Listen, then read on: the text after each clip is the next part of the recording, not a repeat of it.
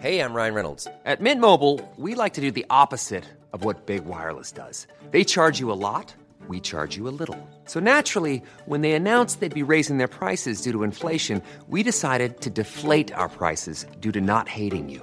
That's right. We're cutting the price of Mint Unlimited from $30 a month to just $15 a month. Give it a try at mintmobile.com slash switch. $45 upfront for three months plus taxes and fees. Promo rate for new customers for limited time. Unlimited more than 40 gigabytes per month. Slows. Full terms at mintmobile.com.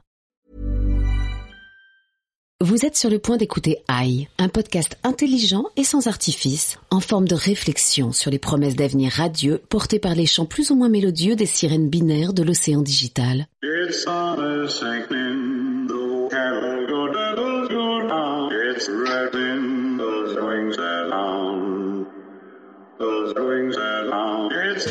Bonjour, je suis Vincent Malone et si vous m'entendez, c'est que vous écoutez la deuxième partie du podcast AI, consacré aux assistants vocaux, avec Olivier Vignot, bonjour, Sébastien Audus, bonjour Vincent, et Félix Barès. Bonjour. Alors Félix, est-ce que vous savez ce que c'est que le PASO? Eh ben non, je ne sais pas. Le PASO, c'est un nouveau mot euh, qui, qui va rentrer dans notre vocabulaire. Ça s'écrit comment? P-A-S-O. Ah, comme le passo. Comme le paso. Comme le passo doblé. Comme le passo doblé. Comme le All Day Paso. Ah. Ça veut dire Personal Assistant Search Optimization. Jusque-là, on parlait du SEO, Search Engine Optimization, et là, maintenant, on va parler du Personal Assistant Search Optimization, et c'est un sujet vraiment central, puisqu'il va s'agir d'émerger quand la machine va donner des réponses, et donc faire partie des premières réponses, si ce n'est la première, puisque c'est la plus pertinente, et c'est celle qui va probablement, euh, évidemment, être euh, La plus vendue. la plus Et- vendue. Ouais. Et, et ça, c'est déjà le fruit euh, d'accords passés euh, entre, euh, par exemple, Carrefour et je sais plus quelle marque. Enfin, ça va pas forcément se faire sur le biais d'algorithmes. Non, non, parce que en fait, Carrefour s'allie effectivement avec Google sur le sujet. Monoprix a annoncé une alliance en France avec Amazon. Mais ce qui est assez fascinant dans Alexa aux US, c'est qu'il y a beaucoup d'expérimentations qui ont été conduites sur ce qu'on appelle des catégories où il y a peu d'investissement des consommateurs. Donc, euh, euh, je parle euh, des piles, je parle du papier toilette, je parle de l'essuie-tout, etc. En fait, même si on dit une marque de piles, par exemple, Amazon persiste et signe euh, 20 fois de suite à me proposer la catégorie de piles produite par Amazon, donc la marque euh, propre d'Amazon. Et donc on voit bien effectivement que là il y a un modèle vraiment commerçant de juste je suis là pour te vendre les trucs qui sont produits par moi.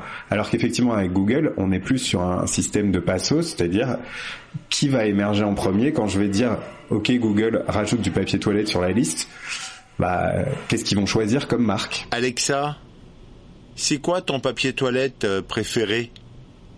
Je n'ai pas encore décidé. J'ai besoin de papier toilette. Papier toilette ajouté à votre liste d'achat. Tu m'as mis du papier toilette de quelle marque? Désolé, je ne sais pas. Merci. Tout le plaisir est pour moi. Olivier, Sébastien, Félix, qu'est-ce qui détermine les choix des assistants vocaux et particulièrement d'Alexa? Une des premières règles, c'est que elle favorise ce qui s'appelle les featured snippets. Qu'est-ce que c'est en fait? C'est la définition en quelques mots d'un site qui fait un peu autorité parce que finalement, quand je pose une question, il faut qu'elle puisse me décrire en quelques phrases et que ce soit pas très long ce dont il s'agit. Donc si mon site il est bien référencé avec un featured snippet déjà, et c'est pour ça que Wikipédia ressort aussi bien parce que quand je pose une question, la petite définition Wikipédia se prête absolument à une lecture comme ça orale. Après, il y a une deuxième règle qui est si on a construit vraiment son site en mode question-réponse, naturellement aussi ça va faire remonter ce contenu parce que comme ça sera déjà rédigé sous forme de dialogue, ça va faciliter le fait que ça soit évidemment mis en avant par l'assistant. D'Alexa, on parle de l'assistant Google. Est-ce qu'il va y avoir une multiplication de ces assistants?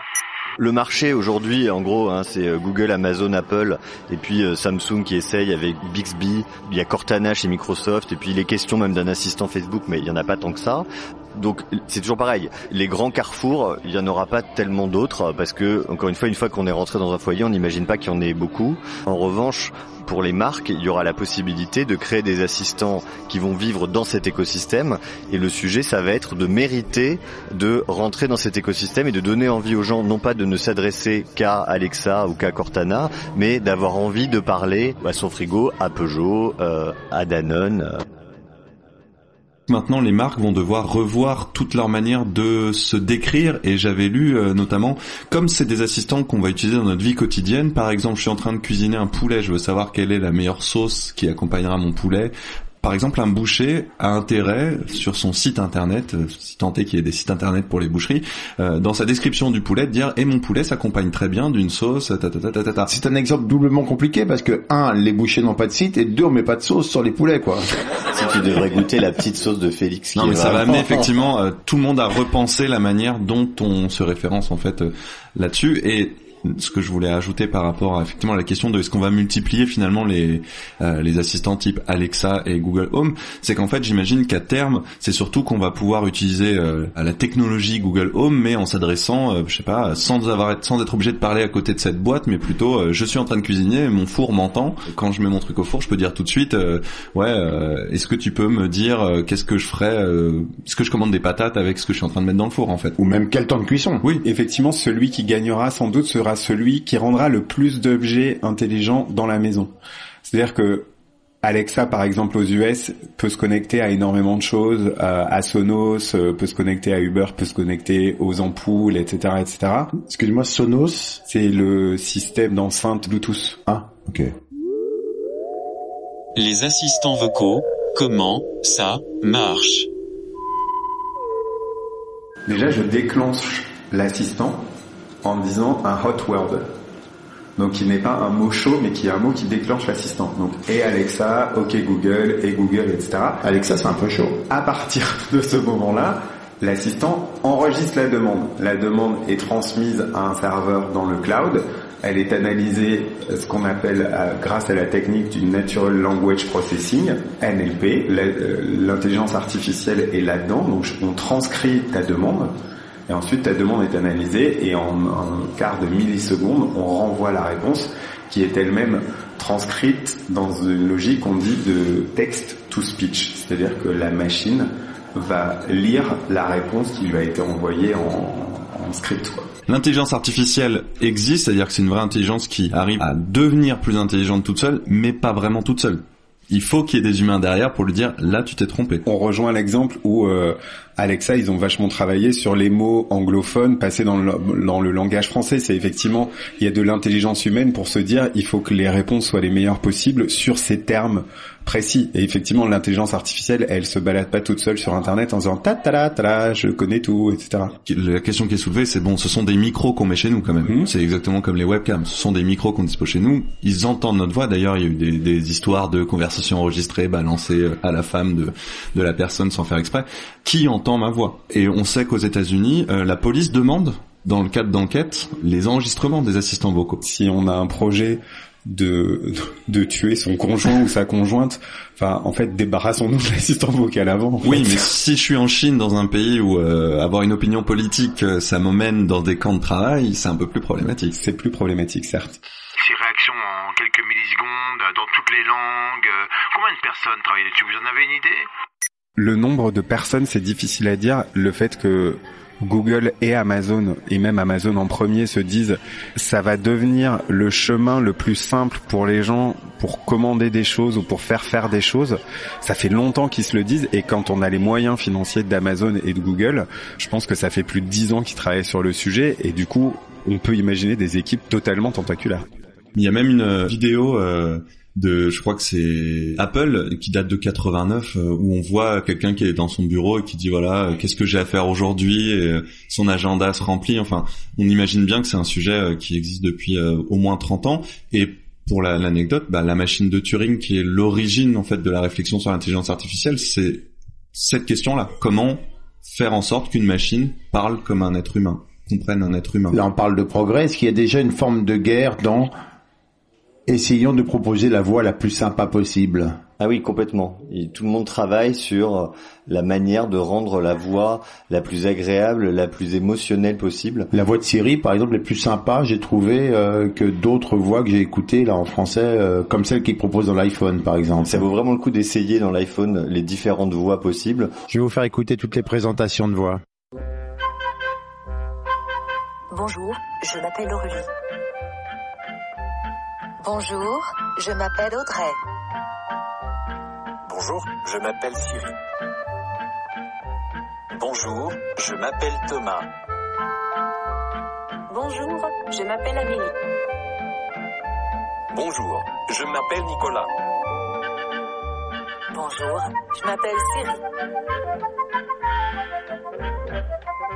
Bonjour, je m'appelle Chantal. Apparemment, la voix féminine est quand même euh, largement la voix la plus plébiscitée par les êtres humains en général. On a envie plutôt d'entendre une voix féminine qu'une voix masculine. Ah, mauvaise nouvelle pour ce podcast, j'ai envie de dire. Tout à fait. Des développeurs s'étaient dit que comme on allait euh, donner des ordres aux assistants vocaux, c'était bien que ce soit des voix de femmes. Oui, on peut dire ça aussi. Et sur ce sujet de donner des ordres, il y a un dit que j'étais d'accord. Il y a un article intéressant qui est sorti aux États-Unis. C'est un, un blogueur qui s'est posé la question en voyant ses enfants utiliser l'assistant vocal en disant mais en fait euh, le titre de l'article c'est est-ce que je suis pas en train de transformer mes enfants en sombres connards? En fait parce que on leur apprend ils vont grandir avec des objets à qui on n'est pas obligé de dire merci s'il te plaît euh, fais-moi ça s'il te plaît non en fait on donne des ordres toute la journée. Donc il se dit est-ce qu'on n'est pas en train d'apprendre nos enfants à se comporter comme des vraiment des gros connards d'enfants gâtés? Alors, je sais plus qui c'est, si c'est Google ou Amazon, mais justement, ils ont mis en place un programme, notamment sur les enfants, qui récompense la politesse et la manière dont tu t'adresses à l'assistant.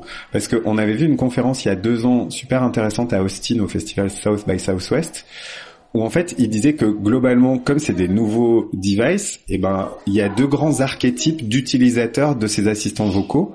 Le premier, c'est celui qui va considérer que l'assistant vocal est une espèce inférieure et donc qui va lui donner des ordres, etc. Et le deuxième, c'est celui qui va le comparer à quelque chose de référent dans la famille. Donc ça pourrait être un petit chien, un petit enfant et qui du coup va lui parler de manière hyper gentille et pas justement genre tu es un pauvre assistant, tu fais ce que je te dis et je te dis même pas merci ni s'il te plaît. Et les autres qui vont être beaucoup plus dans la gentillesse et dans la rondeur. Et effectivement, je crois qu'Amazon récompense l'usage de la politesse quand on parle à Alexa. Après la politesse, indispensable, un peu de culture, également indispensable, avec Manon. You are putting a human life in danger.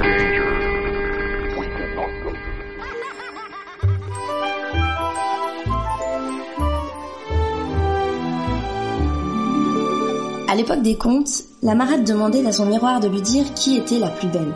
À l'ère où la data a remplacé la pomme, la préoccupation n'a pas bien changé. Est-ce que tu m'aimes est une des questions les plus fréquemment posées par les utilisateurs de reconnaissance vocale. L'occasion pour l'artiste numérique Albertine Meunier de s'amuser de ce sentimentalisme 2.0 en créant une œuvre du même nom. Voilà donc cinq petits chiens à la tête amovible, vous savez ce jouet en plastique typique des plages arrière de bon goût, qui se retrouvent connectés au système de reconnaissance vocale Google. À la question Est-ce que tu m'aimes? Les rebaptisés Dogini, Dodeline du chef, en signe de réponse positive. Un pur moment d'amour. Une œuvre qui incarne à la perfection la stupidité de la situation et questionne ce besoin irrépressible d'humaniser la machine pour la mettre au service d'un ego trip sans limite.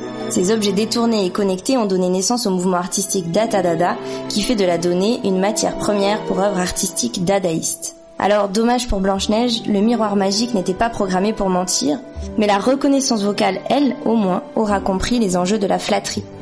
Internet nous aime, alors soyons heureux, bande de doggins. Une réaction? Sébastien?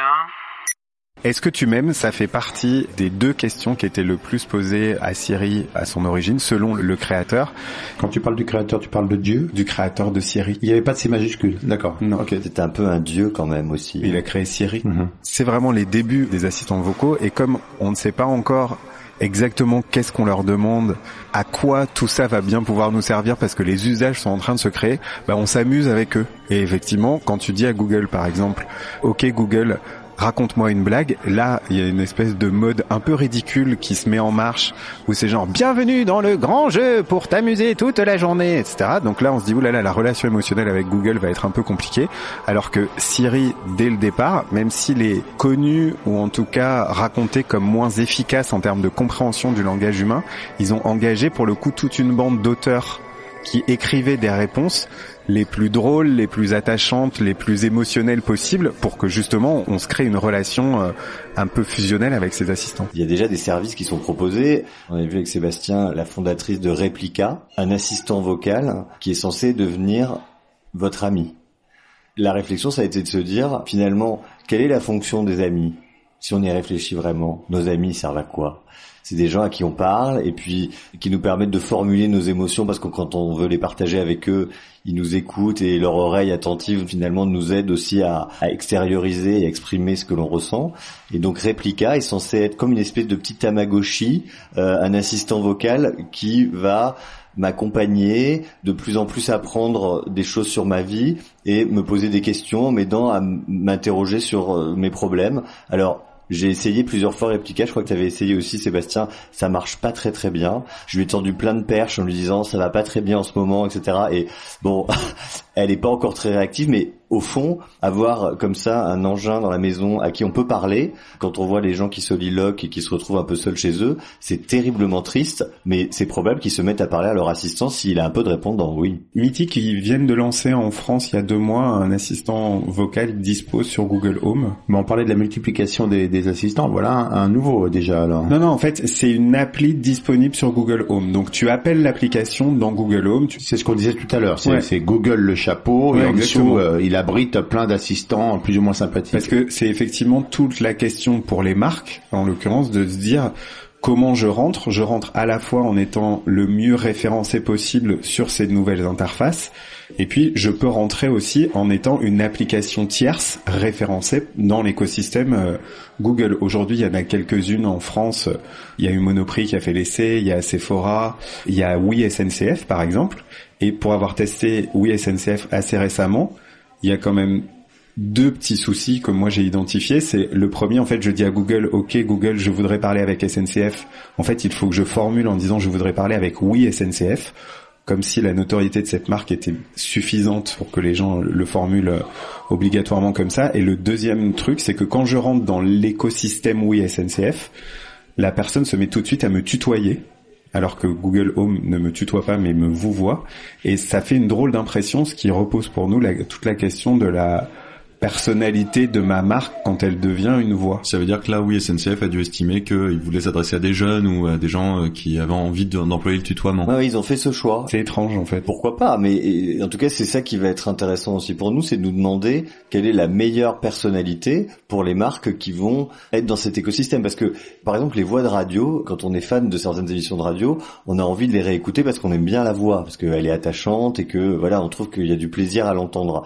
Quand on voit ce qui a été fait avec John Legend, qui a enregistré un certain nombre de phonèmes et qui du coup devient une des voix possibles de l'assistant Google, je pense qu'un petit Vincent Malone euh, qui pourrait nous accompagner et finalement travailler sans Vincent Malone, c'est possible. D'ailleurs, ça pose aussi la question de faire revivre la voix des gens qui sont décédés, ce qui est euh, peut-être morbide ou peut-être agréable. En tout cas, si on a suffisamment d'enregistrements, aujourd'hui, on est capable d'extrapoler cette voix sur énormément de phrases que la personne n'a même pas prononcées. Il y a le projet Vesta là qui devrait sortir en 2019. Là, c'est Google ou Apple, je crois, qui prépare un vrai majordome pour le coup, euh, un robot majordome qui se déplacerait, et qui serait équipé d'une caméra et de cette assistance vocale. C'est un- une information qui a été euh, publiée en avril euh, et qui est pas confirmée euh, vraiment, mais là, on pourrait vraiment passer de l'assistant vocal posé à un truc qui te suivrait dans l'appartement, et qui, euh, qui t'écouterait, qui te regarderait même faire. C'est-à-dire, tu pourrais juste faire euh, un signe genre euh, je me coupe les cheveux pour que le, le truc appelle ton coiffeur. quoi. Le vrai bonus pour les marques, Sébastien, c'est quoi? C'est de rendre les interactions les plus simples et les plus fluides et d'éliminer en fait